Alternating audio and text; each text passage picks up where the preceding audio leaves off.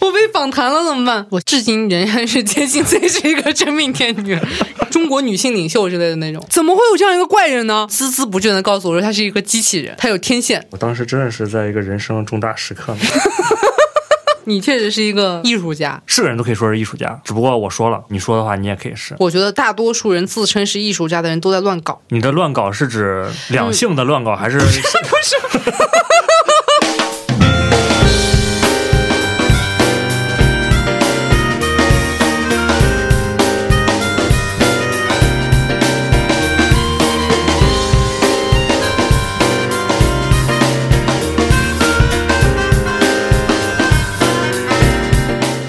这里是深夜谈谈播客网络旗下的楼上两位，我是你们的主播赵大琴。是这样的，就是我们之前想说把整个播客的节奏加快，然后就把那个哈拉啊寒暄的部分就剪掉。但是我觉得和你认识实在是太精彩了，就是你要不要先自我介绍一下？我是阿令哦，令就是蔺相如那个蔺，然后我真的是蔺相如的后代啊，这个是真的，因为你去查的话，蔺相如的后代分布在中国的几个地方，其中一个就是他大儿子的地方，就是河北省邯郸市磁县北贾壁村。我祖籍是河北省邯郸市磁县的，就是我爷。你看我户口本上面写就是这样写的，那个村里面挺多人都姓蔺的。那也不能证明你就是蔺相如的后代吧？就是那个村里面都是这个样子去写的。就是反正就是只要我是那个村里面的人，姓蔺的人又很少，所以我们都是蔺相如的相关人士。哎，对，当然不排除一种可能性是我是某个大儿子家的管家的孩子，然后也跟着一块姓蔺了。但是我觉得你看啊，都在那个村里面，大家互相几十代，我们还是对这种历史人物稍微尊敬一点。对对对对对。而且你知道，当我问阿令要一份个人资料的时候，他是人生我遇到过第一个给我。发来了个人简历的嘉宾，我没有个人资料，就是一份很正式的简历，投给看理想的简历。为什么我会找阿令来录节目呢？当然不是因为他是林相如的后代，是因为我们认识，就让我觉得他是一个非常奇怪的人。当年呢，我还是奇葩说的一名新星，于是我的微博里面就会充斥着很多爱慕者的私信。哎，这个这个 title 一下灌了很奇怪，你继续。你承不承认吧？我是很喜欢你当时在奇葩大会上表达的那种态度，也和我当时的整个人生状况比较贴近，所以我觉得我操，这也太牛逼了。我就觉得年轻人就要活成这个样子。你就是一下摘出来两件事情，一件事情是当时，一件事情是我喜欢的是你的人生态度，不是你这个人。没有，啊你人生态度也是你人的一部分，对不对？啊，行，好，反正总之这位阿令先生呢，就开始给我发微博私信。为什么在众多的微博私信里面，我就记住了阿令先生？就有个人孜孜不倦的告诉我说他是一个机器人，他有天线。然后阿令先生就开始给我说一些很奇怪，他比如说每天给我展示他的天线，就说你看是看在喜欢你主人的份上才把这个天线露给你。我有每天给你发吗？也没有每天，隔两天吧。还有说你看。我每天都有在拍一张接收器的照片，感兴趣的话可以来我的微信看一看哟。（括号意图很明显的朋友）我当时是个这种状态吗？你现在承认爱慕者的身份了吗？哎呀，尴尬了。阿丽先先看仔细阅读自己的私信聊天记录，沉默了，请把这段沉默剪进去。嗯，请一定留下这段沉默，现在还在沉默，已经快二十秒了。哎，我当时真的是在一个人生重大时刻。互联网是有记忆的。我想给你普及一下我们台的定位哈，就是让你有个清晰的认知。我听了几期，但是我们还在逐步，你不要阻止我说我们台的定位。看，我们台的定位就是一个，哎，没有人阻止，没有人阻止啊！现在刚刚那段空白，请保留一下。没有任何人阻止赵大成小姐。对不起，你其实也可以准备一个简历，写下你们台的定位。那我们这样，我们从你的人生开始聊吧。我靠，然后我是搞艺术，所以艺术人生。起码就让你暂停给我剪进去，起码一些尴尬的时刻原封不动的保留下来，好吗？好，我们来聊令老师。您从蔺相如的村子里面出来了以后，我没有去过那个村子，压根儿。所以你的童年是一个跟艺术有关的人吗？是我从小学，你居然能回答是啊！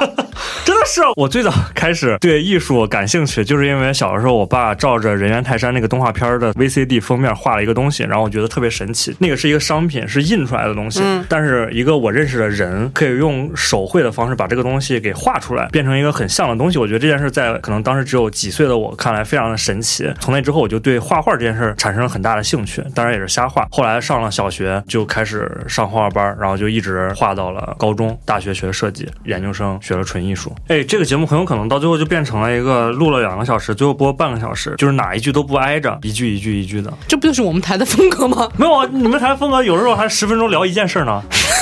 真是表扬呢。挺好的。那我们来聊艺术，你告诉我为什么你是个艺术家？因为我参加过群展，群展是群众艺术展，呃，一群艺术家在一块儿参加的展览。嗯，这么说吧，是个人都可以说是艺术家，只不过我说了，你说的话你也可以是。真的很不负责任，这个说法。对啊，就是很不负责任。但是艺术家就是不需要负责任的一个职业。你看现在哪个职业其实都需要你有一定的标准，你必须达到了某个程度，然后你需要对一部分人负责。但是艺术家或者做艺术这件事儿是目前我想的唯一一个没有什么统一的标准，然后你也不一定必须要对任何人负责的这么一个职业。我这么说吧，作为一个完全不懂艺术的人，我觉得大多数人自称是艺术家的人都在乱搞。你的乱搞是指两性的乱搞，还是 不是还是 就是生活态度上？作品上面的乱搞，不是，就是艺术家都在乱搞自己有的没的那些东西。对，就是就好像你说的，就是大家只是自称为自己在搞艺术，但是你说大家真的做出来了什么吗？这个吗，我是存疑的。然后我就觉得好像是一种虚度人生的方式之一而已。谢德庆这个艺术家，他的很多作品就是以一年为单位，比如说一年这一年中每一小时打卡一次，或者这一年中不进屋檐下，不在任何建筑物下。他还有一个作品就是这一年还是这几年就不做任何艺术和。任何跟艺术相关的事儿，那他就是一个行为艺术家。如果一个人为他的某种行为或者做的东西找到了一个解释，不管这个解释合理不合理，嗯，然后他且说这个东西是自己的作品，他又能自圆其说，自圆其说，且不耽误这个社会，然后能够自己活着，不给这个社会添麻烦。我觉得他自称艺术家这件事儿并没有什么问题。这里面就有一个问题，就是究竟谁能够下一个判断，什么是艺术和什么不是艺术？那现在就是没有人能判断。对，现在就是没有人能判断。所以这就是为什么当代艺术可以乱搞。你有什么想问我的吗？哦，我有，我再来。作为作为我曾经的爱慕者，你觉得你发展一路以来啊，就从小到现在，是什么影响了你，让你和旁边的人生活的方式不太一样？就是我初中的时候，本来成绩并不是很好，或者说各方面并不是一个所谓的好学生，但是身边的人都是好学生，环境也很好。到了高中呢，去到了一个没有那么好的学校，突然自己就变成尖子生，自己一下突然就变好了。但是我还是我，嗯，那这个评价一个人。好和不好的标准就变了，对，可能从这件事就会去思考好和不好的标准在哪里，然后突然觉得这一套标准其实是有问题的，或者说可以被改变的，可以被质疑吧，至少是见证了很多莫名其妙的人，然后发现这些莫名其妙的人慢慢发展发展也挺好的，所以就更加深了对标准这件事的质疑。那比如回到你，你是怎么样变成我的？对，就是有没有一些你觉得影响比较大的事儿？我刚刚你一说这件事情，我第一个反应是我没有从规则里面得到任何好处。有些人人在顺应规则的时候，其实是会得到。好处的，比如说被老师表扬，或者说变成优等生，变成爸妈口中的好学生。小到什么事情，小到好像我小的时候，如果帮我妈扫地，我妈会说你地扫的不干净，就是为什么要扫地嘛？你知道，就就是很奇怪。当我开始认真写作业的时候，我老师会告诉我说我的字写的不够好看。就当我在顺着别人的标准走的时候，别人反而能从里面挑出一个另外的奇怪的东西，说我做的不够好，因为反正是人家的赛道，人家爱怎么说你就。就怎么说你？到后面以后，我就发现我每一次挑战规则的时候都成功了。比如，比如说，我现在想到最小的时候，小到腰鼓队的队形应该要怎么排？因为我的小学是会打腰鼓队，然后腰鼓队的时候，当时是一定有正方形和长方形几个样貌的，然后可能最开始是一个铃鼓，后面的人全部都堆在一块儿。当时已经有了一个铃鼓，我也想做那个铃鼓，然后我们俩打的鼓，其实大家也分不出来谁打的好，谁打的不好。那其实我就会问他说，那为什么不能有？两个铃鼓，老师就同意了，就很莫名其妙。我其实只是提了一个问题，我就懵了，就是我不知道，因为我好像在做很多的提议的时候，莫名其妙的被接受了。但是那个提议在当时的我的环境里面，就不是一个正常的提议，就好像你说我为什么上奇葩说，我不是被选中的，我是自己跑去米未的办公室去拉着别人跟我聊天才聊中的。这件事情难吗？这件事情也不难，而且当时米未的公众号的名称不就叫朝阳公园东西门吗？就所有人都知道他在朝阳公园东西门，但别人不去。就是规则的漏洞，好像总是被我抓住了，以至于我觉得规则没啥用，我没有从规则里面得到好处。但是你从挑战规则里面得到了很多非常多。对，所以我觉得这也是一个惯性，因为你说的很多事儿，我在上初中、高中的时候也在干，因为我成绩一直不是很好，就是一直很不好。嗯。但是，比如说我们高中竞选学生会的时候，我是当时是学生会的。嗯。但是每一年学生会，他都好像给你规定只能 A 三那么大小，然后规规整整贴在某一个地方，但实际上并没有限制，你只能贴在那儿。对。所以我当时做了一个别人四倍大的海报，然后贴在了我当时那个海报上面，我没有用那种色卡纸，我用的全部都是大家的试卷和答题卡，然后把它们粘在一起，贴在了一个每天做完广播操，全校学生都会过的一个路口，嗯一个大建筑物的墙外，没有人在那贴海报的地方。嗯所以我觉得我可能更多的不是说挑战规则，而是我在试图挑衅规则，找到规则那个边界。因为这个规则嗯并没有给你规定说这儿不能弄或者这儿能弄，嗯那我就去最大化的在这个边界外挑战这个规则。还有一个比较搞笑的例子，就是我们当时上高中的时候在住宿嘛，住宿你晚上比如说十点上床睡觉熄灯，你在十点到十点半期间，你想上厕所是不可以出来上厕所的，嗯就导致很多人你必须要在十点之前去上厕所，然后回来半个小时之内不准上厕所。我就觉得为什么半个小时之内不允许上厕所？但是嗯 OK，这是你的规则，那我就不打破它。但是它的规则并没有说我十点之前去上厕所上的比较慢，嗯十点到十点半之间我才出来，所以我就每天晚上都在十点前去上厕所，好的，在十点半之间，然后回到宿舍，每天晚上都会经历跟宿管阿姨的 battle。其实你看起来是遵守了规则的，对我是在规则之内去挑战这个规则。对你这个特别像我的一个例子，就是我们大学的时候都会分宿舍楼，十点之后你就不能进去了。我每次就会玩到十点之后，那怎么办呢？我就会每次给那个宿管的大哥带宵夜，哦，我就每次给他提一袋宵夜过去，他就会给我开门。等一下，你们的宿管是个大哥，对，就是保安，其实是哦，OK 啊、就是外面拉大闸的那个人。然后我就会觉得这个世界上没有什么一定要做的事情，但是我觉得我们两个是少数。对，但是我就觉得这个东西很明摆的摆在那儿，像你说的朝阳公园东七门就摆在那儿，嗯但是还是很多人他把一个很明显的东西去忽视它，然后走一条别的路，完了还抱怨自己走这条路。我觉得是因为大家害怕。我听过的一种说法是类似于说，如果我打破了规则，我又没有做到的话，那有可能会给别人起到反效果，就是别人知道我操这个是个傻逼，我一定要从那个报名表里面把这个人揪出来，就这种感觉。嗯啊，那或者不应该说害怕，应该是大家对自己没那么有自信。哎，这就好到一个很好问题，你的自信是从哪儿来的呢？就是一遍一遍挑战规则吗？你觉得？我的自信是从哪？对，因为我觉得你超自信，那也没有。至少你现在表现出来的，在节目上还是包括你的表达嗯习惯各方面，你应该会被人经常评价自信吧？对吧？那你觉得你自信从哪儿来呢？我不在乎别人，就是我觉得我在乎的东西很少。那这个东西怎么引到自信的呢？我是一个嘉宾，突然觉得当嘉宾好痛苦啊！我为什么会这么自信？被人爱，对，这这个是真的，请你解释一下就是被爱。啊，被爱。被爱这件事情能够给人最大的自信。我不是和我爸妈关系不是特别好嘛，但是我会觉得我从朋友以及男朋友那得到了巨大的照顾，他都对我挺好的。所以可不可以理解为，你像你刚刚举的那个例子，就是大家害怕被人说啊，操，这是个傻逼，干这种傻逼事儿。嗯但是你就是觉得你身边的朋友永远不会说你是个傻逼，所以你就有那个信心，或者说无所谓，就是你没有后顾之忧。我去干这些事儿，我想干就干，干完了不行那就那能怎么样呢？就是我知道有人永远不会觉得我傻逼的，有人永远愿意给我借钱。哎，这个是我爸教我的。我小的时候，我爸天天说如何判断你有没有真的朋友，就是你想等到你三十多岁的时候，你问别人借五万块钱，别人谁会借给你？不打借条，不问什么时候回款，然后有多少人会借给你，然后你就把那个人数出来，只要大于三个，你就是一个成功的人。我捋了一下，我觉得还挺多的。我现在正在捋。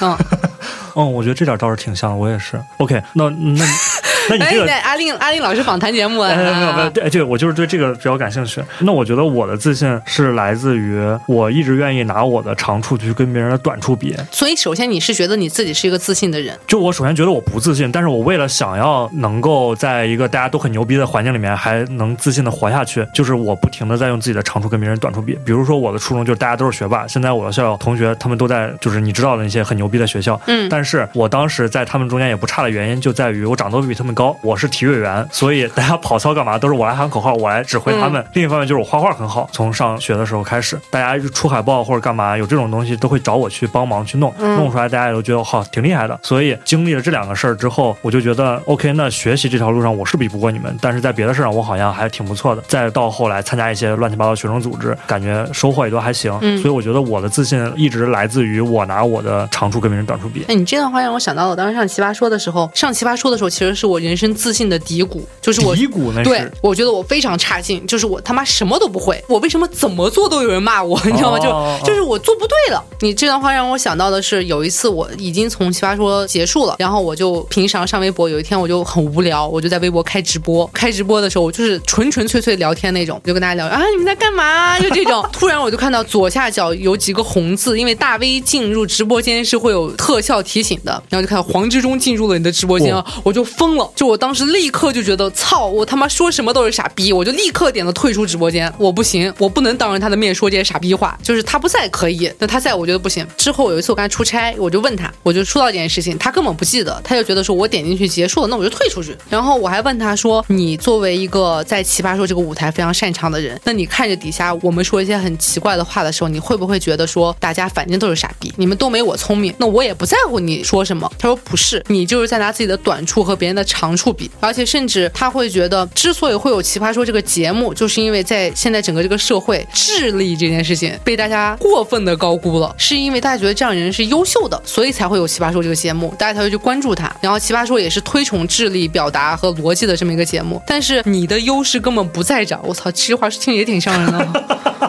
不好意思，笑这么大声。我当时觉得挺暖心的，我现在说出来，为什么觉得他也在骂我呢？但是我觉得他说的是暖心的那点。突然觉得不太对。然后他就说：“那其实，比如说我在家的时候，我也会想到你去旅游。那我是做不到一个人出去旅游的人，我根本不可能和陌生人有接触。你在那个方面是牛逼的，你为什么不能接受你牛逼的地方，而是要去拿短处和长处比呢？”然后我当时就突然想到这个啊，你为什么那么会惊讶？奇葩说是最不自信的时候啊？因为我觉得那个时候是你曝光量可能辉煌的时刻，对最高的一个时间，但是也很容易理解了。就是你在那样一群奇怪的人里面，我说实话，有一个很大的原因是，我觉得现在的年轻人在很多时候，包括我当时，就是机会来了接不住。我当时就是接不住，你再给我一百万次，我去那个地方还是那么烂。我现在去一定比当时好，但是我没有机会了。我觉得这件事情很残酷。然后我看到我身边的很多朋友，其实无论是特别小的事情，恋爱、工作，或者是综艺，或者是网络红人，你想想，信小呆就是接不住。是啊，他们就是接不住。我觉得你说的这个特别对，就是。机会来这件事儿，那如果说你上奇葩说，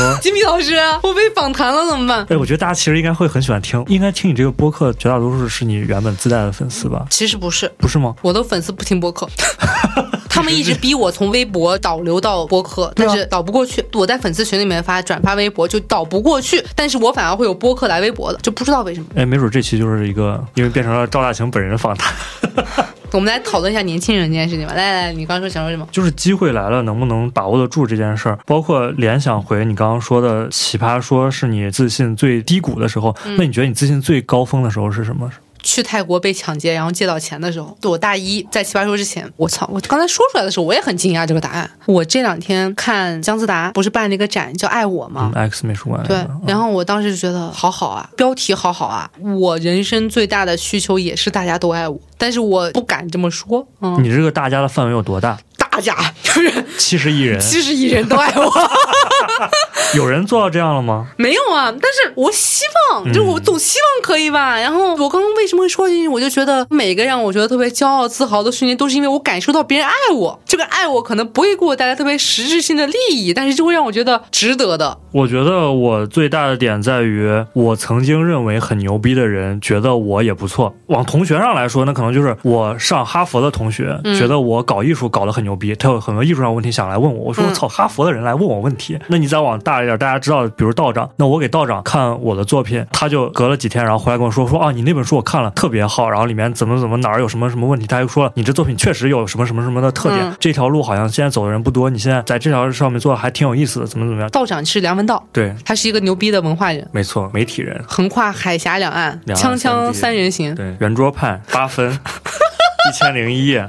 是阿令先生的钱老板，算是吧，就是给我一些正反馈，就让我觉得我操，梁文道夸了我的作品这件事情，你可想而知，对于一个普通家庭孩子是一个多大的鼓励。这个阶段，我觉得我曾经是这样子的，我是那个会在奇葩说官微关注我的时候立刻截屏，当时叫爱奇艺奇葩说成为了你的微博好友，我就操，真牛逼！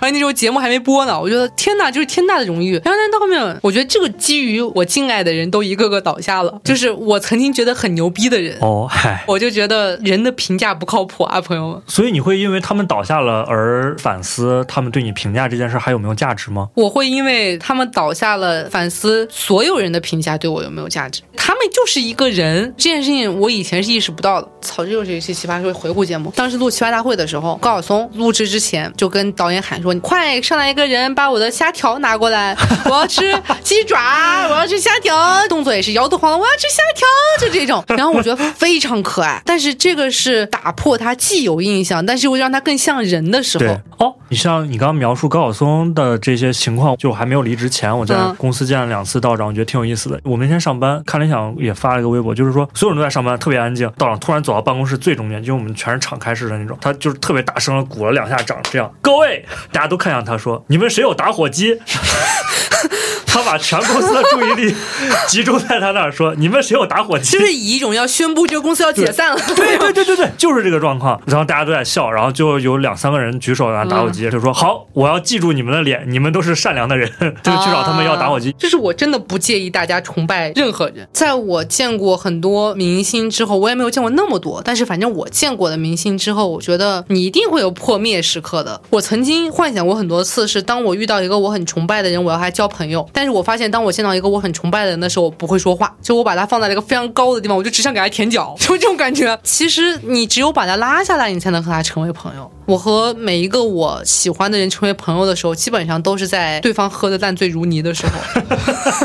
你要说到这件事的话，我觉得我跟道长的关系从一个普通的同事之间那种工作关系，变成稍微有一点私人能够交流的状态转变，就是因为我当时本来在车上要找他录一个节目的一段话，嗯录完之后，好，我把那个录音笔就给关了，我就问了他一些很具体的个人的问题，比嗯如我当时在问他，我说我因为在学校的时候看到有一天蔡国强来我们学校做演讲，我当时就特别想要在演讲结束之后去跟蔡国强合影，嗯我觉得很牛逼，然后顺便能跟他聊几句。嗯但是我当时看到了别的同学跑过去跟他合了影，我瞬间就觉得这个行为非常的 low。但是前一秒我自己还在想去做这种事儿，完了我就在反思，我究竟去和这些所谓名人大咖建立一个，比如拍照合影或者聊两句这件事儿到底存不存在意义？然后去跟嗯道长聊这件事儿，我说那您之前一步一步发展过来有没有这个阶段，或者说后来怎么样了？他就很真诚的在聊，说他刚开始写专栏的时候，开始会被邀请去一些酒会啊或者 party 啊，大家聊一些有没有，他在那儿，然后就看到很多我不知道的那种名人前辈作家，他最开始就会也很激动，觉得哇，跟这些人能够在一起受邀参加这种活动，但是后来参加了多了，发现其实大家在这种场合聊也都聊不出来个什么东西，大家后来跟他合影干嘛的，也都是为了拍个照片、发个朋友圈什么之类的，他就慢慢的更加看淡这件事儿了。可能从那件事之后，道长之于我来说，就更像是一个长辈，然后也就是更亲密了，更亲密了，像是一个能够聊自己的事儿的人。这个有点像是我觉得年轻的朋友们想要和德高望重的老前辈套近乎，就千万不要夸前辈，夸他就是把他推走，百试百灵。就你在撩妹的时候，这件事情也适用。就当你夸一个妹的时候，这个妹是根本不想让你听他夸他的，问他问题。对，我觉得这是一个非常非常好的方法。对你想想那种偶像剧里面，就基本上想要捧那个男主角的人，最后都傻逼了。对只有往男主角身上泼一盆水的那些人，就是最后才能赢得男主角的青睐。就是其实是一个逻辑。是的，是的，是嗯的。，所以我真的觉得这期的大概的主题就是你怎么样去找到那条主线，你自己人生主线现在是什么？试试是什么？你的人生主线是试试试 try。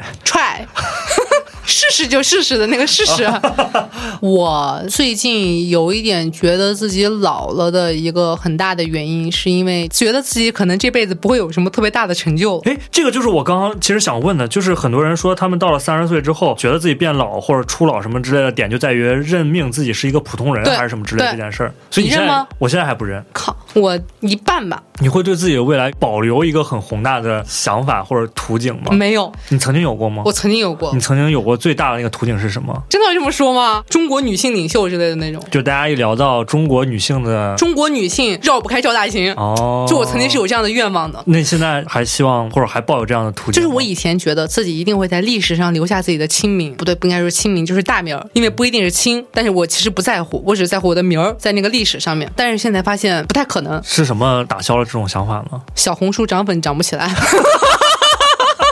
如果想要通过某一个平台涨粉这件事来获得所谓历史留名的成就感，那它只是个体现嘛，它只是个小体现，就是因为你没有办法有任何的具象的标准，这个是个很虚幻的事情。那你的人生理想是什么呢？成为一个像徐冰一样的艺术家。徐冰老师是目前国际最知名的艺术家之一，他做过的作品，比如比较出名的有天书、地书、英文方块字，前几年做的那个《蜻蜓之眼》，全部是拿监控摄像头拼在一块儿做做的一部电影。你确实是一个艺术家，我没有给自己的人生下结论、下定论。我觉得目前我还是在一个在不断开枝散叶的过程中，就是哪条路还都未知。所以一样啊，就你刚刚说试试，就是你还愿意再试各种各样有的没的吗？但是我觉得很多人，在我认为的同龄人或比我还小的人，他们已经认准了自己要干嘛，就想顺着这条路走了。对，且他们对整个世界的运行逻辑有一套非常固定的结论了，嗯就觉得哎，什么都能套到他们那个，我就觉得人生没有了可能性，这件事儿很无聊。你知道，甚至我聊的那个零零后，当我问他说你对我有什么问题，或者你对于比你年长的人有什么问题的时候，他提不出来，他不在乎。我其实也没有那么在乎比我年长的人的想法。想法，嗯，但是你会好奇，对，那会不会比如零零后的人，他们的时代精神就是他们不在乎呢？有可能呀，对，可能他们这一代人就是我不在乎你们前面的东西。你觉得我们九几年的时代精神是什么呀？以自我为中心，这不是一个批判吗？也可以是批判，也可以是一个更看重自己的这么一件事。就是因为我之前有一节课的期末论文，我写的是对比新一代的中国青年艺术家和老一代中国青年艺术家的特点，嗯，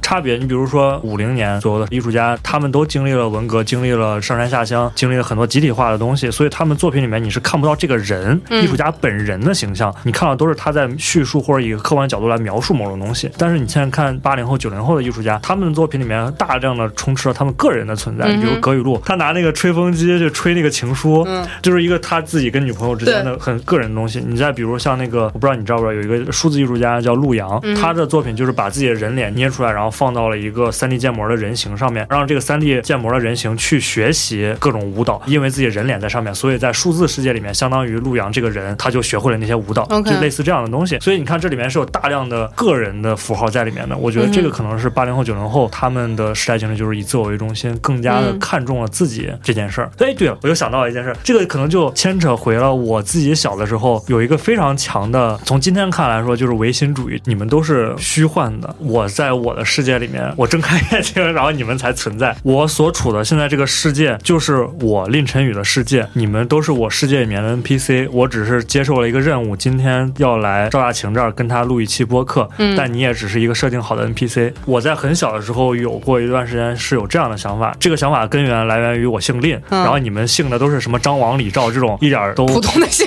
对，就普通的姓。你你真的你要不然去说脱口秀吧，就你永远在 call back，你知道吗？就是你没有过这样的阶段吗？就觉得你自己是一个真命天女？我至今仍然是坚信自己是一个真命天女。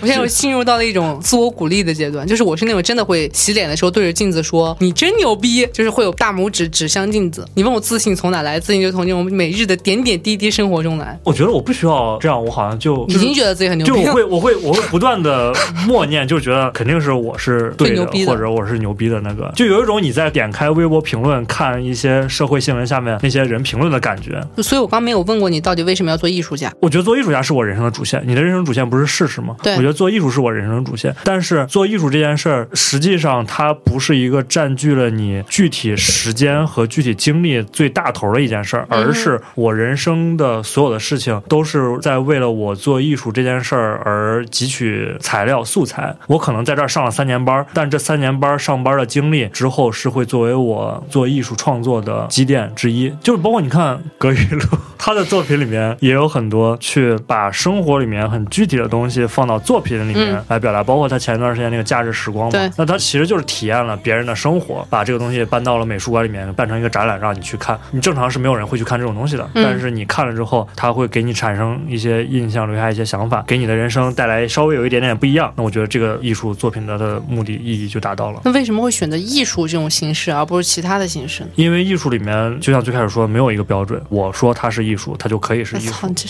这他妈真的是给自己找了一条非常好的赛道。对，就是一个万能答案，就是我说它是作品，它就可以是作品。且现在全世界的美术馆各种各样乱七八糟也都很多，真的你可以找到那个最适合你的美术馆策展人去为你办这样一个展览，让观众进来看。那你现在做过最满意的一个作品是什么样？我现在做最满意的一个作品是去年疫情的时候，大概五月份，我当时在芝加哥嘛，然后大家都在家里面隔离，也不能出去，所以我哦是便利贴那个，对便利贴那个，嗯，我最开始的时候每天贴一句话，就在自己的家的落地窗户上，落地窗户上面，我贴的第一句话是 How are you？然后我。想翻译，然后发现 不用翻译的一句话。嗯好然后我当时没有想到对面那栋大楼会有回应，但实际上过了两个小时，对面这栋楼真的有人回应，我就备受鼓舞。从那天开始，我就每天在上面会贴一句话，比如你喜欢猫还是喜欢狗，还是你今天晚饭吃什么，就是一些非常日常的对话，我就用便利贴来贴出来这种句子，然后对面也都会回应。慢慢一个礼拜之后，两栋大楼开始产生了相当于你可以理解为多个对话框，不光是我在问对面某一户在答，而是我这栋楼很多人在问问题，对面人很多人在问问题，然后大家互相在插着回答聊天，嗯变成一个公共很缓慢进行的聊天室。嗯由这件事儿引申出来的一个作品是，我当时看到我们家有一只没吃完的香蕉，然后那个香蕉从黄变黑，慢慢氧化嘛。嗯我当时就是买了一根纯黄新鲜的香蕉摆在那儿，然后在窗户上贴了一个黄色的香蕉，拿黄色便利贴举着摄像头架在那儿，然后就是两个香蕉同时都能拍摄得到。嗯在接下来的两周的时间内，我的真实的香蕉哪一块出现黑斑了，我就会去把黄色便利贴贴了香蕉的黄色便利贴嗯摘下来，换一个黑色贴上去，同时进行。当然，真实的景物和便利贴的景物是同对对对同步的。，然后等于说对面那栋大楼的人看不到真实的香蕉变黑过程，但是他可以通过我在窗户上更换便利贴这件事儿，看到一只香蕉由黄变黑这件事儿、发生，发生了大概也就是两周十五嗯，天我好像在你朋友。圈看到。对对对，嗯这个作品是我目前为止来说比较满意的一个东西。便利贴交流这件事儿，其实之前很早就存在，但是我做这件事儿不太一样的地方，因为我当时有出门买菜什么的，看到别的大楼上也有贴那种东西，但是最大的不同在于别的大楼最多贴的就是 love 或者嗯 support、或者一个红爱心这种大家能想到的东西，但是在我看来，他们贴的这种东西反而是营造了一个我们现在贼惨的这么一个过程，我们一定要坚持坚强什么那种。嗯但是我贴的都是你好啊，你喜欢猫还是狗啊？你今天晚上干嘛呀？就是把大家拉回到啊拉回日常。日常，其实你只有在过日常生活的时候，你的生活才是正轨的去进行的，对是这种感觉。对，嗯就是反而让大家没有陷入一个很沉重的氛围，在聊有的没的这种东西，导致我们这两栋大楼在整个那一两个月期间，都是围绕在一个挺欢乐、嗯愉快的氛围下来进行这些事儿的。那我觉得所有来干这件事儿的人是享受其中的，嗯且他没有被当时疫情那么严重的情况下所影响他们的心情。对，那我觉得这件事儿我就做了一件好事儿。给您鼓掌。谢谢谢谢谢谢。便利贴这件事情的话，每个人都在家隔离，但是只有你这么做了。对其实很多事情都是只要你这么做了，它就可能会有不一样的效果。但是问题是没有人这么做，那你为什么会这么做呢？像我们之间很多的选择，包括我说我去米味面试也好，对对对或者什么样也好，它就是很简单的一件事情，只要你做了，你就会怎样，但是你就是没有。所以我在想说，那到底人生应该怎么过呢？怎么过都行，其实。那你觉得你能给什么建议呢？做你能做的每一件事儿，就是当一件事情你可以选择做或者不做的时候就去做。这个其实我在播客里面说过很多次，就是我的人生座右铭就是干就完了。当你摇摆做不做的时候，你就做，做了以后你总会有一个意想不到的发现，总比你停在原地好。这件事情我觉得很重要。我的人生也是一个黑盒子，我也非常大的机缘巧合，甚至你应该也不知道我是为什么会来北京。我来北京是因为我在一个微信群里面有人发了一个招聘，我就加了这个老板的微信。于是我跟他聊了几句，聊得很开心，他就邀请我来北京来上班。但是问题是，他第一没要我的简历，第二我们俩没视频，第三我不知道他是干啥的，他就说你来上班吧，我说好，就是特别皮包公司的一个套路，你知道吗？嗯然后我就来了，我就拎着行李就过来，而且当时我在北京是没有住处的。这个老板还干了一件更他妈丧尽天良的事情，就是说，你要是没住处，你就来睡我们家的沙发吧。你这件事情想一想，是不是觉得就不对？对啊，啊、然后我就去住了，我就上班了，我就留下了。我在老板家住了大概两周，我用这两周的时间找到了我的房子，然后是带薪的状况之下，我能再找房子之类的。我不知道为什么，那很多人骂我，不就是因为我做的很多事情，就是如果换一个人做，有可能会导致非常惨烈的结果。是的。但是没得说这件事情，这人生岔路口啊，朋友们。那如果追其原因的话，你觉得是什么让你每一次都能愿意去做呢？就是干我。因为我每次都尝到甜头，有人劝过你吗？就不要去。大家不都在劝我吗？什么叫有人劝过我吗？比如说啊，去一个莫名其妙、来路不明的人家里面住沙发，外地人这种事儿，我虽然也做了很多人生重大选择，但我好像没有做过类似。这么不靠谱的，对，就是我觉得我的人生选择是可以分享给大家且无害的，嗯，不会有什么危险。咱俩的选择的差异在这个地方。我觉得所有事情都是连着的，嗯就是一、一切事情是有原因有结果，然后你没有办法割裂去看。哦，甚至我再插一句关于这个工作的，我当时这个工作是做商务，然后我的老板板给我布置的第一个工作任务是带我去了一个酒会，告诉我说你今天的任务是把在场的尽可能多的人的微信加回来，但是我的个人微信你知道吗？然后我开始就不是什么公司微信，不是去卖课或者什么，就是加回来。然后我就拿着我的微信到处去他们搭讪，然后加回来。事后这些人里面有成为我的朋友的，有成为我非常重要的贵人的，但是没有一个成为他公司的客户。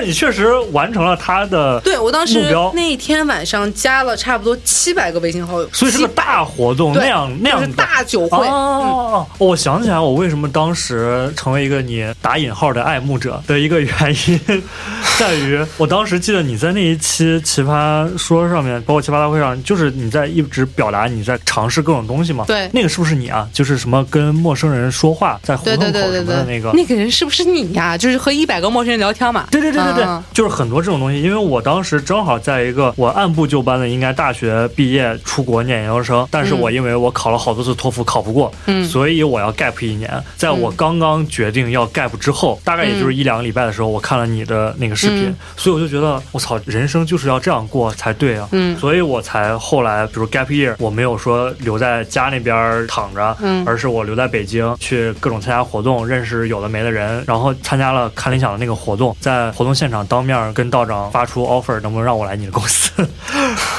道长就不知所措，然后后来是工作人员给了我一个工作证，说你之后可以来当志愿者。等那个活动结束之后，我就顺利进入了看理想这家公司。嗯这么些年来就一直这样，中间各种机缘巧合又认识了各种艺术圈的老师们，一步一步到现在啊。所以可能你的视频也是对我人生拐点影响因素之一呢。谢谢我，快点。谢谢。所以我觉得总结一下，就回到为啥我找艾琳老师来，就是因为我觉得大家的人生选择确实是挺奇怪的。对然后但是不要排斥人生选择。不要过早的给每一个选择下一个结论，下一个定论，就是你还没有试，你就觉得它不行或者怎么样。嗯，当然，最好在保护好自己的前提下吧。你这是在骂我吗？没有没有没有，我只是试图不让别人骂你。你就是在骂我呗。没有没有，我没有。拜拜。拜拜。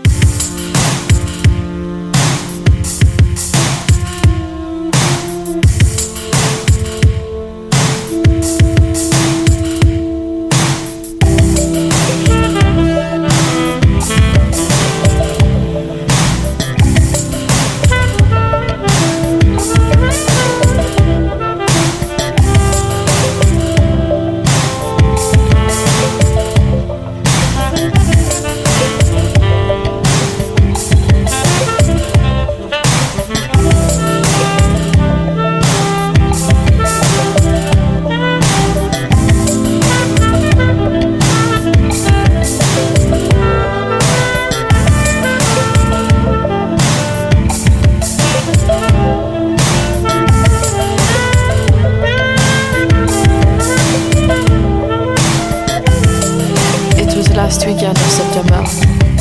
I stayed up all night long, waiting for the fire ache in my heart to subside. It never happened. He was the most beautiful boy I'd ever seen, most beautiful boy I'd ever met. My favorite books, around the clock, scars of my knee. I see him behind my lids in a bright gray shirt. I see him tripping, running, falling, covered in dirt. I see a lot of these things lately, I know. I know none of it is real.